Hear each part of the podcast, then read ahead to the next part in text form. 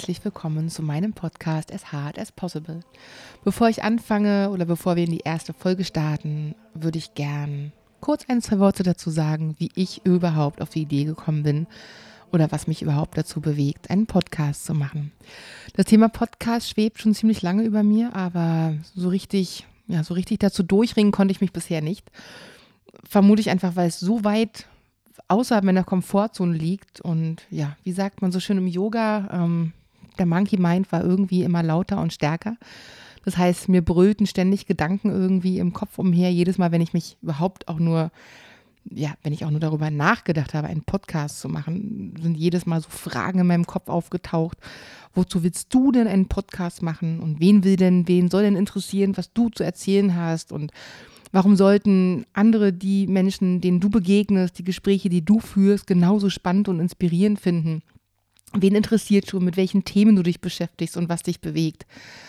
Ja, aber dann dachte ich, vielleicht ist es ja auch genau, vielleicht geht es ja genau darum, dass man sich halt immer mal wieder aus der Komfortzone herausbewegt und ja, ich mache das halt. Also ich tue immer mal wieder Dinge, die sich außerhalb meiner Komfortzone befinden und das ist vermutlich nur ein Grund, warum ich halt immer in Bewegung bleibe und ja, körperlich und geistig damit bewegt bin, bewegt bleibe. Und genau um dieses Bewegen, um das bewegt werden, in Bewegung kommen, ja auch in Bewegung bleiben, darum wird es in meinem Podcast gehen. Es geht darum, seine Ziele zu verfolgen. Und damit meine ich ja seine Ziele, nicht irgendwelche Ziele, die vielleicht gesellschaftlich erstrebenswert sind. Und es geht darum, diese Ziele eben nicht mit Druck oder mit Härte oder mit Verbissenheit anzugehen, sondern viel mehr mit dem Herzen. Und dazu ist es halt wichtig, sich überhaupt erstmal darüber im Klaren zu sein, was für einen selbst wichtig ist. Also sich loszulösen von diesem ganzen Müssen und Sollen und ja, ein Gefühl dafür zu bekommen, was tut mir eigentlich gut und warum renne ich vielleicht schon seit einer gefühlten Ewigkeit irgendwelchen fremdbestimmten Rollenbildern oder aufgedrückten Idealen hinterher, ohne dabei zu hinterfragen, wie es mir dabei geht oder ja, wie das überhaupt in mein Leben passt. Na, wir müssen es ja auch gar nicht immer diese, diese weltbewegend großen Veränderungen sein. Ähm, manchmal sind es einfach so ganz kleine Schritte, die sich dann nachhaltig und so positiv auf uns und unser Leben auswirken und ja vielleicht überhaupt erstmal genug Kraft und Energie für diese ganz großen Herzensprojekte freisetzen.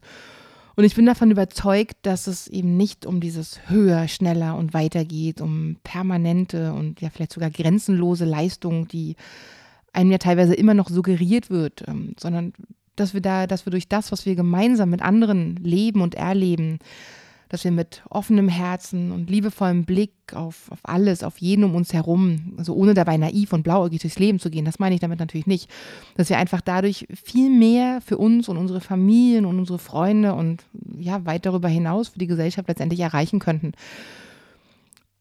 klar bleibt jetzt die Frage für dich ganz berechtigt. Ähm, und wer bist du? Wer glaubst du, Antworten auf diese Fragen zu finden und gar zu haben? Ja, ähm, ich bin in erster Linie erst einmal Frau. Das heißt, mich bewegen also ganz viele Themen, die uns Frauen vermutlich irgendwie alle bewegen. Das heißt, es geht um meine Rolle als Frau in der Gesellschaft. Es geht um diese, um die Sicht der Gesellschaft auf die Rolle der Frau und die Weiblichkeit an sich.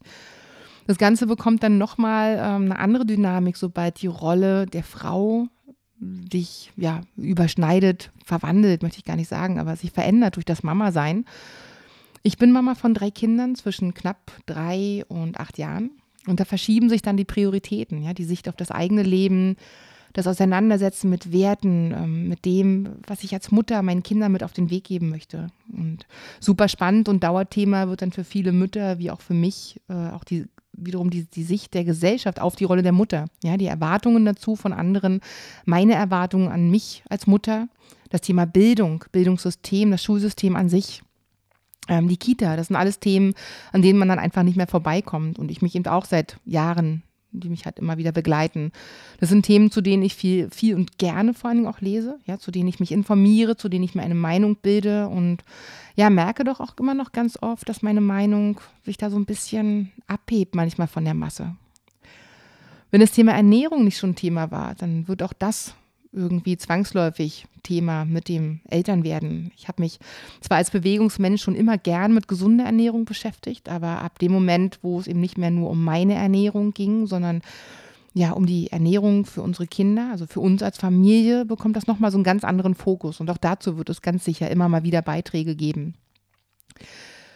Die Rolle der Frau und Mutter bekommt auch innerhalb der Gesellschaft ähm, oder innerhalb der Partnerschaft ja ähm, wieder noch ganz andere Facetten. Ja, was, was gibt uns Halt als Paar? Wie bleibt man überhaupt Paar als Eltern? Was wirkt wie so ein Bindemittel zwischen uns und was sind unsere Stärken und was sind die Schwächen? Also als Einzelner und dann eben auch gemeinsam als Team, ja, als, als Familie. Und darüber hinaus bin ich auch Yoga- und Nia-Lehrerin. Ähm, wenn man regelmäßig über einen längeren Zeitraum Yoga praktiziert, das kennen sicherlich einige von euch, dann bleiben Veränderungen der Einstellung zu manchen Dingen, zu sich selbst, zu anderen Menschen einfach gar nicht aus. Das, ähm, ja, das heißt eben, dass Yoga, Yoga nicht nur auf der Matte zu üben, sondern mehr und mehr in seinen Alltag zu integrieren. Das schleicht sich regelrecht ein. Ähm, Yoga ja, einfach zu leben, ja, das spielt eben auch seit, äh, seit ganz langer Zeit schon in meinem Leben eine große Rolle. Nia ist für viele, glaube ich, nicht wirklich ein Begriff. Allerdings für die Menschen, die mich näher kennen, äh, ja, gibt es mich ohne Nia eigentlich gar nicht. Ähm, Nia ist eine unglaublich tolle Mischung aus Tanz, Kampfsport und Yoga. Super dynamisch, spaßorientiert, leidenschaftlich und zugleich ein ganz fantastisches Ganzkörper-Workout, was mich eben schon seit Jahren nicht nur körperlich fit hält, sondern ja, mich tatsächlich ganz oft mit so viel mehr Leichtigkeit durchs Leben tanzen lässt regelrecht. Das klingt total kitschig und plakativ, aber ich glaube, alle, die ja schon mal näher getanzt haben, die wissen ungefähr, wovon ich rede. Und ähm, ja, die, die es noch nicht kennen und gern tanzen, ohne dass sie jetzt irgendwie äh, Tanzen im klassischen Sinne beherrschen müssen, sollten vielleicht dringend mal Nia ausprobieren. Ähm, ich unterrichte Nia schon ganz lange, schon seit über zwölf Jahren. Äh, Nia-Kurse regelmäßig wöchentlich und Workshops in Berlin. Ähm, vor allem geeignet für die, die sonst vielleicht eher auf Leistung getrimmt sind ne, und das Gefühl haben, nur mit ganz viel Kraft und Leistung und Druck irgendwas erreichen zu können. Gerade das lehrt Nia halt auch, dass so unglaublich viel passiert und sich so viel verändern kann, ähm, körperlich als auch geistig, wenn man eben, wenn man mit Spaß und Leidenschaft eine Sache verfolgt ja, wer bin ich noch? Ich bin Tochter, ich bin Schwester, ich bin Freundin, ich bin Gesprächspartnerin, ich bin Seelentröster, ich bin Motivator und ja, vereine, glaube ich, einfach ganz viele Rollen in einer Person, so wie es ja wahrscheinlich jeden von uns geht. Jede von uns und dir sicherlich auch. Und aufgrund dieser vielen unterschiedlichen Rollen ergeben sich eben dann auch ganz viele Themen, ähm, die mich bewegen, die mich in Aufregung bringen, die mich fröhlich stimmen, die mich ja, traurig machen, die meine Aufmerksamkeit einfach auf sich ziehen. Und weil ich weiß, dass ich mindestens einige dieser Rollen vermutlich mit deinen überschneiden, sich vielleicht ähneln oder vielleicht auch eben genau überhaupt gar nichts Gemeinsames haben. Vielleicht ist es genau deswegen auch spannend für dich, hier immer mal wieder reinzuhören und vielleicht sogar in den Show Notes zu kommentieren und dich mit einzubringen. Das würde mich riesig freuen, ähm, mir einfach zu schreiben, mir Feedback zu geben, mir mal Wunschthemen zu schicken und einfach die Dinge, die dich inspirieren und dich mit Herz voranbringen. Also bis ganz hoffentlich bald zur nächsten Folge oder der darauf oder der darauf. Deine Lena.